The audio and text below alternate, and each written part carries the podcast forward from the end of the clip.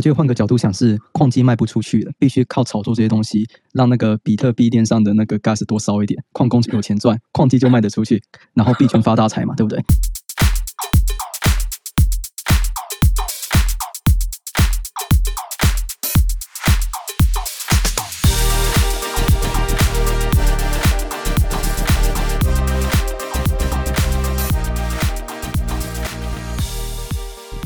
？OK，我们今天探讨的主题是 Meme Name Meme Name 吧，跟 Yuga 还有 Azuki 近期 NFT 的反弹。那我们下波呢牛市应该关注的项目是什么？那我们今天邀请了三位来宾哈。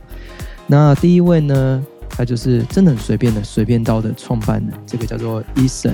然后呢，还有我们的 NFT Alpha Hunter，欢迎我们的提摩。好，然后再来还有我们的 Tiki 的创办人 Scott。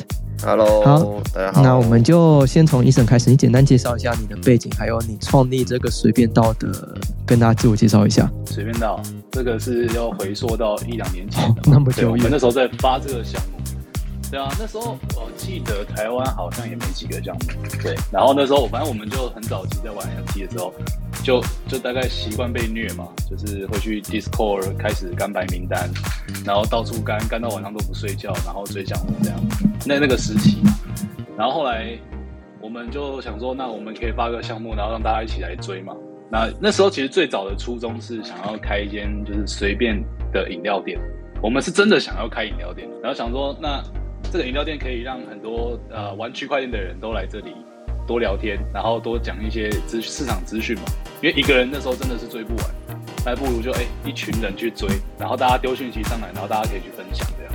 要随便倒饮料是这样，然后 DAO 嘛，那时候倒其实很夯啊，而且我对倒的理念那时候其实也是很狂热的，因为它去中心化的理念，然后倒是一个比较一种比较世界大同吗？还是说比较乌托邦理论吧？对，就这种感觉很棒啊，因为是大家一起出一点小力量，然后让这个项目或者是这一件事情变得很强大。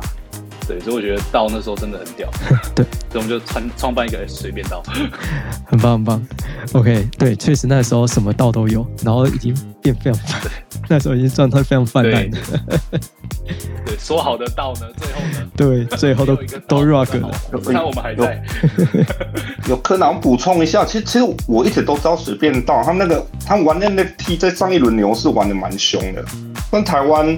我觉得玩玩 NFT 社群算蛮厉害的一群人啊，默默的玩啊，因为我们这这其实故事很多包含灯神那一年在跟我们玩 NFT 的时候，那时候真的不以为他是灯神，因为我们那时候买的那个红豆那个小豆吧，对，那天晚上就无聊，然后大家反正闲着也没事干，然后看到红红豆发那个小豆子，那个那时候还是个箱子吧，我记得，然后我们就三四个人说要不要盒子，盒子买啊，然后就买下去之后靠北隔天。直接市值不知道蒸发多少了，超级夸张。我们重点是我们赔钱还在笑，而且笑到都快喷眼泪这样。就我看怎么那么猛，我们马上买就喷成这样，暴跌。对，然后哎，后续就真的，我们每一次打什么项目买什么 NFT，只要德华买，我操，那真的是直接死去。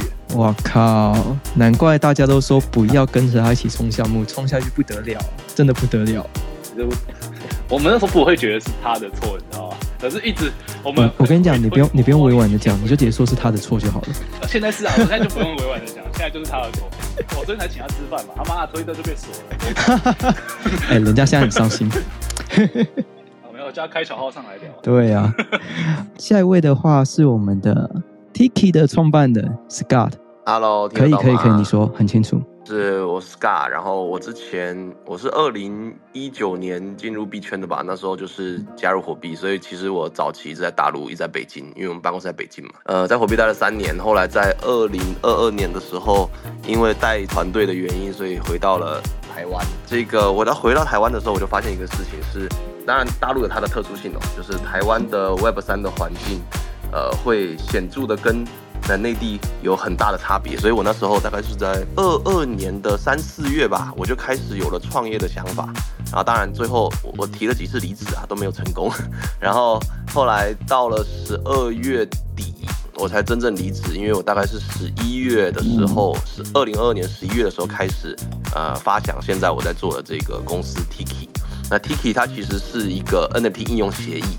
呃，就是我们想要做的事情是真的能够让用户地址里面的 NFT 在现实世界交互起来。现实世界里面包含了线上跟线下，啊，就是链上资产在链下的应用。那为什么会想要做这件事情呢？就是大概就是我刚刚说三四月的时候，我发现台湾的这个，因为你看嘛，台湾之前台湾除了我们呃国际上比较知名的呃 Azuki 啊 BAYC，其实台湾会有本地比较夯的 NFT。呃，就那么几个吧。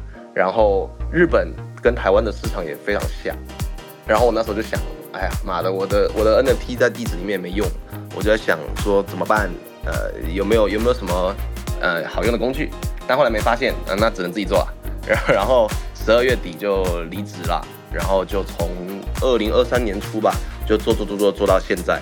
然后现在大概一个月后，十二月，我们那个 NFT 太配呃的这个 NFT ticketing 也是由我们来去落地的。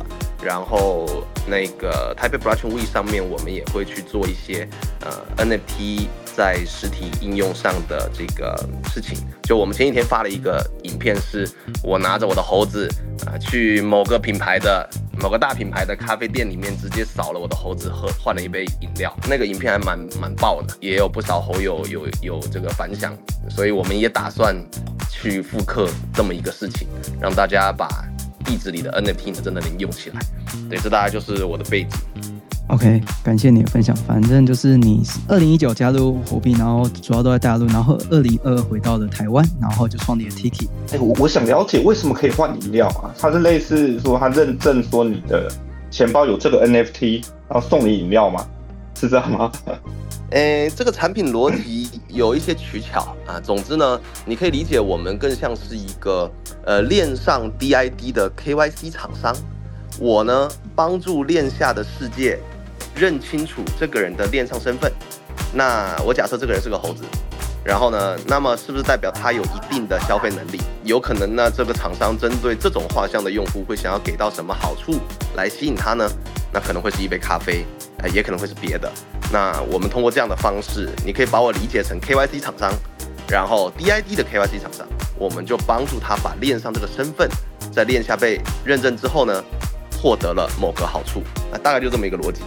哦，我懂，它这这有点像是，它是一个身份证，找了你就知道你这个身份证过去的轨迹，然后知道提供给你什么样的商品，是这个意思吗？就是用 NFT 当做一个身份认证这样。其实你拿票哦，就是大家看 NFT 还是一下子就会想到把 NFT 当票，那是因为这是最好理解的嘛。但其实票也是一种身份啊，你拿着周杰伦的演唱会票，不就代表你有入场资格的身份吗？啊，其实是一样的。就它本质上是一种身份。等下继续细问你其他的部分，听得到可以可以可以，好，听得到的。好，好，提摩一样，自我介绍一下你自己。好，大家好，我是呃提摩。那以前之前在随便到大部分从营运开始初期就开始做阿巴航腿的动作，就比较像是在链上找一些获利的机会。那呃接地气一点，我们会说它是捡回收。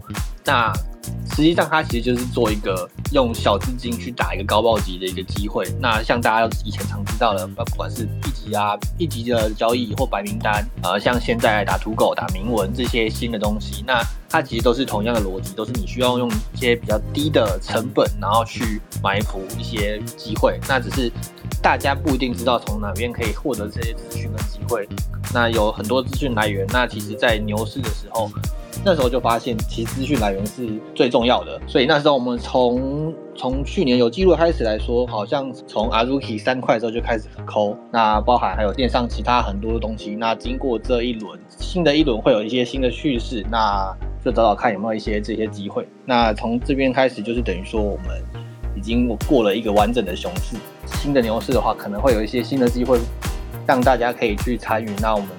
在现在的一个小群组里面，也是累积的比较多，活过这一轮熊市留下来的幸存者，那他们一定比较多经验可以跟大家分享，那也可以帮大家避避雷，避开一些可能会遇到的一些问题啊，rug 啊，或者是诈骗项目的之类。感谢你的分享，所以就是主要就是在链上捞一些机会嘛，等于说是抢第一手的资讯的概念是吗？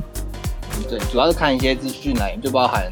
呃，这一波的铭文的机会啊，或者是像之前 Brand Tag 的机会，其其实我们都是在比较早的时间就已经进行埋伏了。大概我们就像 f r i e n d Take 的时候，我们跟医生哥应该还有德华，也应该是第一批第二天开放的时候就进去了的一群人了。哇，那真的很厉害，真的很早期。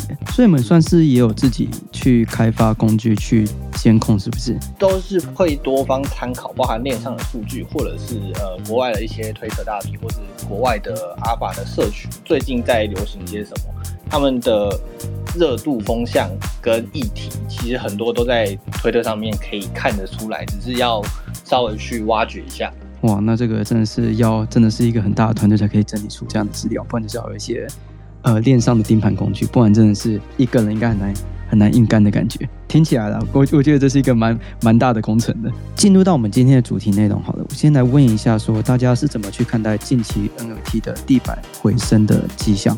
医生好了，你怎么去看待这件事情的？下去啊，我都没买。原来是希望下去的那个人啊！这其实我这么讲好了啦，其实你一开始在最早玩 NFT 的时候，因为你买猴子的时候也应该很早了吧？你那时候买猴子大概多少？我那时候买猴子哦，大概是五个以太吧。哦，那那是更早之前，大概零点零、零点一、零点零八是它初始价嘛？然后那时候零点一、零点二四也是那时候我们看那一波这样子一路上到一个巅峰的，就是全世界都在狂热的这时候，那个流程我要怎么形容？就是钱钱好像就变欢乐豆了嘛，然后就大家都哎、这个能赚钱，然后就进来，然后一进来就什么都推，什么都买。啊，就一层一层一层的把它垫到一个蛮顶峰的，甚至 Yoga 的他的操作也很屌啊，他全部送什么明星，然后就开始一个一个，我记得有一个最屌的是他他说什么送猴子，然后跟他说让他有价值，我这句话那时候整个让我火，整个热血都上来了，我送你一只猴子，然后跟你说请让它有价值，哇操，好屌！早期早期的话是都是靠明星光环推起来的嘛，然后另外一方面就是有趣，我觉得猴子社区当初是有趣作为一个著名的感觉。好，继续说。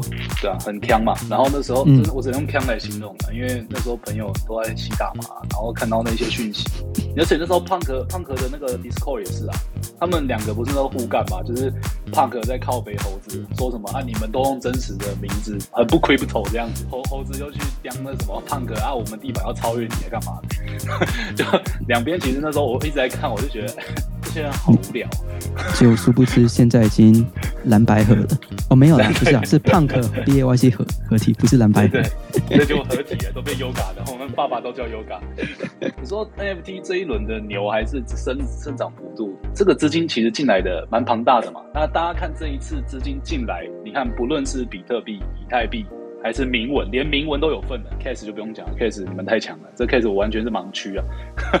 对，然后所有整体的区块链 Web 三都上涨，那我这就有一个很纳闷的问题啊，这些钱这样子进来，啊，难道这个人真的很厉害吗？他所有链他都懂？他为什么可以一次拉这么多的盘出来？然后题目还跟我说，哎、你不觉得最近好像都没有新的项目出来？如果我们的以前是哎、新项目可能明天谁谁谁要发项目了啊，他可能就哎、开始暴涨这样子。那那那一阵子是这样啊，就是只要谁谁谁发项目，然后我们就追一下，他、干到白单，你拿到白单可能就赚一颗以太，大概都是这样的逻辑。没错没错，嗯对，，啊，但但是这一次涨上来，好像没看到什么东西涨啊。这这我补充一下，就是这一波牛市，我观察它的链上是这样，它的钱哦，我看应该是一笔钱直接进了币安的交易所，然后它先拉 BTC 涨了以后，它那个资金才外流出来。可是重点就是说，它其实外流到链上的钱不多啦，我忘了是多少，早上才在看，跟我们以前牛市那个哦，你钱先溢去 BTC，BTC 再打到链上，打到链上就这一些 DeFi 协议啊，这一些 NFT 才起来了。可是这一波的钱就都在交易所，对我也觉得很奇怪，就是就是某个基金直接拉大饼吗，还是怎样？我不知道。其 Michael，可以看一下那个 CME 的持仓量，就是这一波不就是 ETF 嘛？啊，CME 不就是跟 ETF 他妈一个国家的嘛？那你对，是 CME 起来的，对对对，CME 那持仓量更大，还比币安的大。对啊，所以他们很懂这一个东西嘛。因为其实你看，我们玩铭文也是前阵子年初的时候玩的嘛。那时候刚出来，我跟提摩也是一直在冲铭文，我们还一直研究 Unisay 怎么用，我们还一直研究那些更古老一点的工具，然后就哎、发现为什么这是资金进来，连他们都有份，欧迪也涨得乱七八糟的。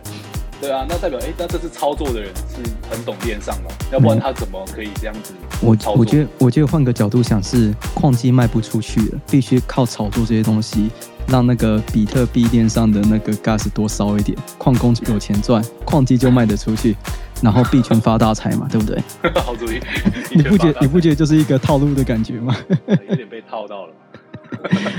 对，对，好，那我一样问一下其他人观点好了。我觉得也不能叫牛市吧，不就是个反弹嘛？然后这次反弹不就是在那个那个 App Fest 前半个月到现在开始嘛？然后嗯刚刚 Michael 也说了啊啊，怎么猴子也没涨多少？其实因为猴子没故事啦，就是你看我们又把那个 Fest 给过完了，对吧？狂欢了一一个周，然后又没了。然后在这个过程中，那个船长还发币了。然后我们可以看到 Azuki，呃，Azuki 啊，红豆啊，Ele Elemental 啊，还有那个呃小企鹅，其实是涨得比较多的。呃，为什么呢？那是因为大家对他们的发币预期是最强的。他们在就是大家看到那个船长发币之后，然后大家就去冲还没发币的啦。那其实本质上它跟炒币是一样的嘛，啊，不就是预期？对吧？大家都在炒预期，所有人都在炒预期的预期。那什么谁的预期最强？那不就是啊、这个 Azuki 还有这个小企鹅他们发币的预期最强。然后在这个过程中还有其他的，你看啊，就是趁着 NFT 上涨的过程中，又有其他项目，呃，包含铭文上的 NFT 也开始窜出来，趁着这个还有这个兴致的时候冲上来，上来这个发一波。那当然也不是说人家不行哦，就是其实都是在这个用市场的情绪再去推着，就让市场的预期来推着自己往前走了。其实我自己是这样看，就是我觉得本质就是 Mimiland 发币了，然后其他没发币的就跟着冲。我我觉得本质是这个。没错，我觉得像最近那个遇到区块先生嘛，Chris，他就一直大喊着赶快买 Azuki，可能会有发币的预期。对 所以我觉得他是最最看好 Azuki 发币的人了。我还记得那天聚会的时候，跟那个遇到圣洁石，然后他跟圣洁石讲了一句话说：“来，你现在打开钱包，你买一只阿朱 k 我就买一只阿朱 k 你买多少就买多少。”哇，超狂，超级 formal。好，这个是题外话。那我想知道提摩的想法是什么？其实都讲的差不多，确实你可以看到市场上没有新的项目，没错，然后涨的都是旧的东西，也都是蓝筹。那没有新的资金来参与这个市场，然后也没有新的人来建设这里，所以看反弹还是比较多啊。但大家也都会想说，或许有一些机会可以在这时候可以先买。那毕竟没人知道这次反弹会多久，可能下来会多久。那或者或者可能接下来就错过这个机会。那挑一些喜欢的，或你觉得有不错，像刚刚讲的小企鹅啊、Zuki，我觉得都是不错的选项。如果你喜欢这个社群或者喜欢这个氛围，那或而且你对它会有未来的期许的话，也许可以可以参考一下。那或者也可以看一下，呃，像迪士尼这礼拜好像有跟 Flow 链有推出新的二级市场，就有点类似像当时的 NBA Top Shot 的类似二级交易平台的感觉。那我觉得这些都是可以现在关注的点。但你说要大举疯魔买进去吗？我觉得可以再观察一下，至少观察到可能年底吧。感谢分享。好，说到迪士尼哈，我个人建议大家就是，如果你们不看好迪士尼的话，千万不要标记迪士尼，不然就像德华一样做一篇的贴文讲迪士尼一些话，他的账号就被消失了。这个是太刚好，太刚好了。我我有 po 在我 Twitter 上面，大家可以看一下他到底做一篇贴文贴了什么东西，为什么被锁。今天全网都在找德华，我觉得超好笑的。现在才知道德华那么重要啊。那我想知道说，就是，哎，你不是有在观察，就是呃，链上就提摩，就观察链上或是一些热度。那我蛮好奇的，前阵子那时候我们龟大群有在喊一个手法，为什么这个手法会那么狂热的那时候狂暴冲，是什么原因？我记得我看到收法好像是在蛙老师的群组内，那蛙老师好像也本身在 NFT 上面也有继续钻研，那他他自己也没看好这个团队跟这个项目，他整体都很好，那只有发售不好，那发售不好可能就是预期不够，或者是愿意付出的人不多，毕竟它也很便宜。那后来后来起飞有一部分看起来是链上一些大 V 买的，比如说 Pranksy 啊等等之类的。毕竟买这些那时候它我记得发售价才零点零一多吧，那像归大群狗哥不是就买了五十几张？他是刚好五十张整，那现在卖掉了没是不知道了。但真的很便宜啊！以对他们来说，真的就是欢乐豆等级，确实真的便宜。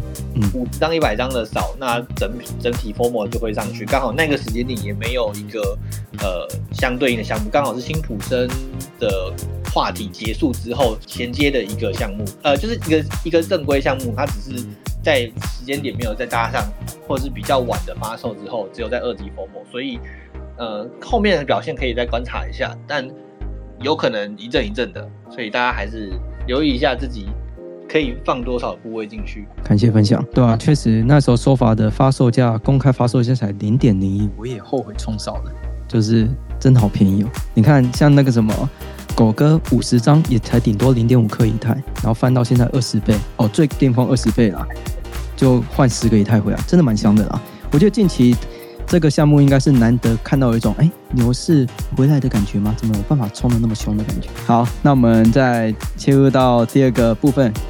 我想知道说，就是 BTC 出现难从 NFT 这个，我自己是不知道。我想了解一下各位怎么看待这个东西，就是怎么去跟它对照，可能以太链的 NFT 还是跟其他链的 NFT 去做比较，怎么去看待比特币的 NFT？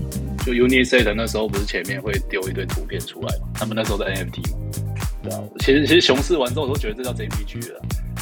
就什么青蛙啦、Punk，而且是比特币 Punk 嘛。他那时候也是，我记得比特币 Punk 是蛮早出来的。然后我们那时候还在找节点，就是连节点都加不好。然后 Unisat 那时候又很烂，然后我们也打不到。然后整个早上就看着那一群猫群的人在打，他就把它打完了。对，然后你说他接下来会有什么的？会不会像猴子一样那么猛？我说实在，这都其实都都不一定，真的不一定。但是你有买一只放着当归零都可以，就纪念品嘛。所以我在这一轮熊市其实蛮买买了蛮多纪念品，就是我没有打算会买。而且我在上一轮牛市到现在，我几乎除了我是觉得呃 Flip 的项目以外，我基本上我买的纪念品我一个都没卖。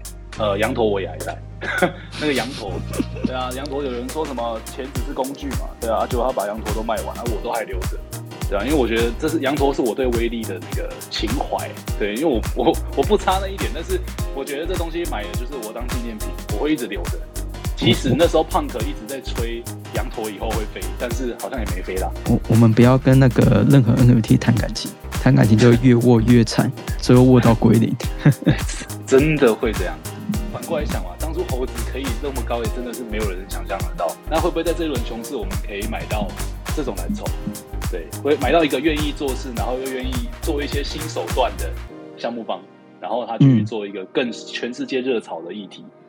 对啊，那对比特币 NFT 好像都国人，所以我就还好了。对，还好，因为我觉得不不不不能说国人不好，是国人很卷，他们很强，他们强到一个你会怕，他们在一个很有肉的地方，他们就像一群黄蜂过境一样，然后就掠夺完就再见拜拜了。可是美国他们的特别性是，他们会一进来，然后就你你你你推多少筹码啊，我跟着你推啊，大家一起就这样很像神经病一样把钱砸进去，整个垫到天上去。我觉得大陆人是一个状态。我那天跟一个朋友聊，我觉得蛮有道理。他说为什么大陆人呢，在研究任何东西呢，都研究特别深入，或是特别硬，讲的都特别硬核。那是因为他们的人口多，然后经济条件不好，所以他们在这个圈子里面看到希望。所以他们才会用更多的时间去换取这个报酬。对于台湾人来说呢，我们其实还算饿不死，所以呢，不会有太多的人去那么的内卷。我觉得经济条件状况有差了。你知道，我还是喜欢外国人那种神经病的感觉，就是我买你，就像刚刚说那个那个那区块链车嘛，你买多少只，我买多少只来。哦，对啊，那个超狂的。哎，这感觉就很棒，你知道吗？其实我我的认知啊，我你这样讲，我才想起来，其实比特币的 NFT，如果没记错的话，就只是把。某个 JPG 的像素写入到某个区块内，这个就叫做 NFT 了。Tim 来聊一下比特币的 NFT 的想法。比特币 NFT 其实以概念上来说，就可以当成一般的 NFT，它只是把图片或者是任何文字等等之类，你把它写在呃比特币上，就是从称为单位的话，在此上面。嗯，那它就等于永久留存在区块链上。那当然有可能也会不小心把它当成网 gas 用掉，这也是可以的。对 啊，对，我听到就是这个说法，说你用一充，用一颗比特币去换一个一充，应该这样说。但它反过来其实也是就变成说，你的一颗比特币不不只会价值一颗比特币，是可以超越，这也是它特别的地方。等于说你假假设好，现在可比特币 NFT 排名比较前面可能是呃比特蛙跟比特胖克，那它可能价值就是超过本身的那个 set 的价值了。你说这个生态会不会起来？我觉得我自己觉得啦，还很早很早。那像刚刚医生哥说的，现在比较像是一个你可以什么都买一点，但是尽量不要错让自己错过任何一个东西。可能可以买少一点，或者是平均分配一点，但这个时间点应该会出现很多像比特蛙，或者是像那个艺术家艺术家推出那个鹅像素鹅的项目，或者是像最近很红的 Bitmap，就是有点类似当初元宇宙土地的感觉。像这些东西，其实他们当初最初印的价钱应该就是印一张只要零点五或是一块美金的这个等级，他们都有很多时间可以去参与，不知道未来未来会成长的怎样。但是就像就像猴子嘛，当初买的那些人也不会觉得说它会涨到五十颗、一百颗以太的价值。对于这个生态来说，下一轮会不会有它的这个位置还很不确定。可能十 U、二十 U 对你来说不是一个很贵的金额的话，你是可以放一点资产当成纪念品。那或许有一天它会给你带来回报。我好奇，那我这样聊好了，因为其实台下应该有些没有在玩 B BTC 生态。我想知道说，假设你刚才说那什么像素额啊，或是 B 妹这些东西。如果今天一个新手要买的话，大概准备多少钱就可以把这些东西扫一扫了？我的扫是 至少扫一张哦，我说至少一张的那一种。哎，那很多呢，那我们涨上来了。哦，真的？那你们可以估得出成本可能是多少钱吗？我们拿最，你比特蛙就已经两千七美金了。我操！对啊，啊你啊你那个 B Map 现在还便宜啦。B Map 现在就五，原本原本是三十块美金左右吧，现在应该要一百，哎，没有，还没到一百，七十七七八十而已。按你说那只鹅现在也是九百多美金了，最开始的时候也比较像我们当时，你就你就直接说你们你们翻了几倍就好了，这样大家比较清楚。不好说嘛，不好，没没有卡斯多啊，没有卡，没有卡斯多，对对对，讲白了没有卡斯多。我们在聊 NFT 怎么查到卡斯，我接下来是聊一下我们那个 Scar 想法。Scar，你有在玩那个吗？BTC 生态的东西吗？我大概四月香港的 Web3 Festival 之后，那时候不是那个 Odin 就起来了嘛？那时候比特币上面的 Punk，然后还有还有那个青蛙，还有一个是那个我买了两个纪念品，我已经好久没看它了，我靠！那个我我的私钥都不知道丢哪去了，可能在我哪个文件夹里面。我买了两个那个 Dodge Punk，我不知道你们有没有买，然后到现在一直没看。然后最近大家都在炒铭文 Sets 啊，然后什么还有 Cats，还有 Rats。讲实在话，我我确实没有去跟进比特币上面的呃 NFT 的生态，但我觉得基本上，因为我对我对比特币它的它的链上的那个机制不太了解哦，但是基本上应该是可以断定，我不知道可以问一下医生哦，就是那个嗯，它的可扩展性肯定没有以太坊强，我能这么断定吗？我说实在不好说，因为你知道在 Unisat 还没有完善之前，我真的认为它是个乐色。可是 Unisat 越做越好，有吓到我。有可能它还是个乐色，有可能对。它只是变比较精致的乐色而已。哎，对对对对对。但很很恐怖的是，它如果因为他们说底层协议在写嘛，那也不知道它未来的速，它速度是绝对慢，因为比特链就是慢。然后他们有那个什么闪电网络，那其实也是等于换到第三方的一个平台上去做交互而已。对啊，还要有开发者嘛，又要开发者去建生态嘛，就是对对。我想要表达的是。这两条就是一个是 EVM，然后一个是比特币的，他们两个的土壤不一样。然后如果我假设，我假设比特币的 NFT 真的起来了，呃，我认为 EVM 上面的跟比特币上面的会是完全两个类型的这个 NFT 市场。我举个随便举个例子啊，比如说，比如说比特币上面的真的会成为纯收藏品啊，而且很贵很贵啊，可能呃，因为它它本身它的土壤都决定了它扩展性比较差嘛，所以它就不可能往。应用型的 NFT 去走，但是 EVM 的呃这个包含二层又起来了，对吧？甚至还有呃那还有三层，那可扩展性那么强啊，是不是会完全使得两边的 NFT 市场就根本就不是一个行业，呃根本就不是一个垂类吧？我可以这么说。我我觉得所有的项目，不管是 FTL 还是 NFT 也好，都是要有生态的了，那就是要有人吹捧嘛。啊，你吹捧了才有讨论嘛，啊，有讨论才会价格才会有炒作嘛。那没有没有社区基础的任何项目，我觉得都不是昙花一现。所以最终还是要看第一有没有开发者，啊，第二呢有没有人吹捧，对吧？还是有人吹捧的。嗯，对啊，但是就不知道那个，你道 Golden 当初他们在在聊天的时候，我也都以为他们只是路人的意思啊？可是他们后来，结果人家是大哥，结果人人家才是大哥啊，说什么人家路人，尊重点。真的。真的，你那时候在 Discord 看他们聊天的时候，就知道 这人在干嘛，看不懂啊。你看那个什么比特比特链上，现在那时候呃比较早期那几个在玩的中国人大佬，他们在聊天你也看不懂他们在干嘛。真的，那时候他们在发项目的时候，你也看不懂他们在干嘛。可是就莫名其妙，就慢慢的，真的一步一步的走到世界的一个资金流里面。哇，好恐怖！那那个钱就这样进来了，太可怕了。好，对我补充一下刚刚讲的议题啦。我们现在看那个 BTC 的 NFT 啊铭文啊，其实仔细想哦，它很多叙事，这种 NFT 以前的叙事，尤其是欧迪，他现在讲的是比特币链上的第一个颗的铭文嘛。你不觉得很像以前那个 Punk 的叙事吗？对，第一个嘛，就第一个就 Punk 的叙事嘛。所以，而且哦，你仔细看王明文这些人哦，以前都是玩 NFT 的行家，你知道吗？我是觉得就是有点像是 NFT 这个叙事走不出新的叙事了啊，资金没办法再涌进来，他们用一样的故事在比特币复制了一次。我我是这么看这件事的啦。像 BTC 这个铭文哦，因为我从头到尾都没碰，我我是目睹了它怎么盖起来，然后到现在这样子。欧迪第一天的时候，我我那时候有也有打算用命嘛，要弄，也嫌麻烦，弄到一半不会弄。错过，对，真的是完美错过哦。那那时候我还记得我用到一半，我女儿跑来吵，你知道吗？想说看这沙小那么难用，我就放弃了。我那个时候也有跟我们那个几个大佬讨论，那我们没有弄的原因是因为觉得这个链太垃圾了，就是也太慢了吧，然后我们就不想用了，就没去用了。没没错，这最大的问题就是百分之九十几的第一个直觉就是说，你 BTC 你干嘛去跟以太币抢故事？你 BTC 你又没办法做扩容，所以当下欧迪我的直觉就这样了，你做不出扩容，这这可能就是这个东西起不来。而且我到时候没想到真的起来了，只是说，对我想到那个那个什么 Yoga 不是有在比特链上发他的艺术品？对啊，那个好像那个地板价我记得也不高，也没什么起来。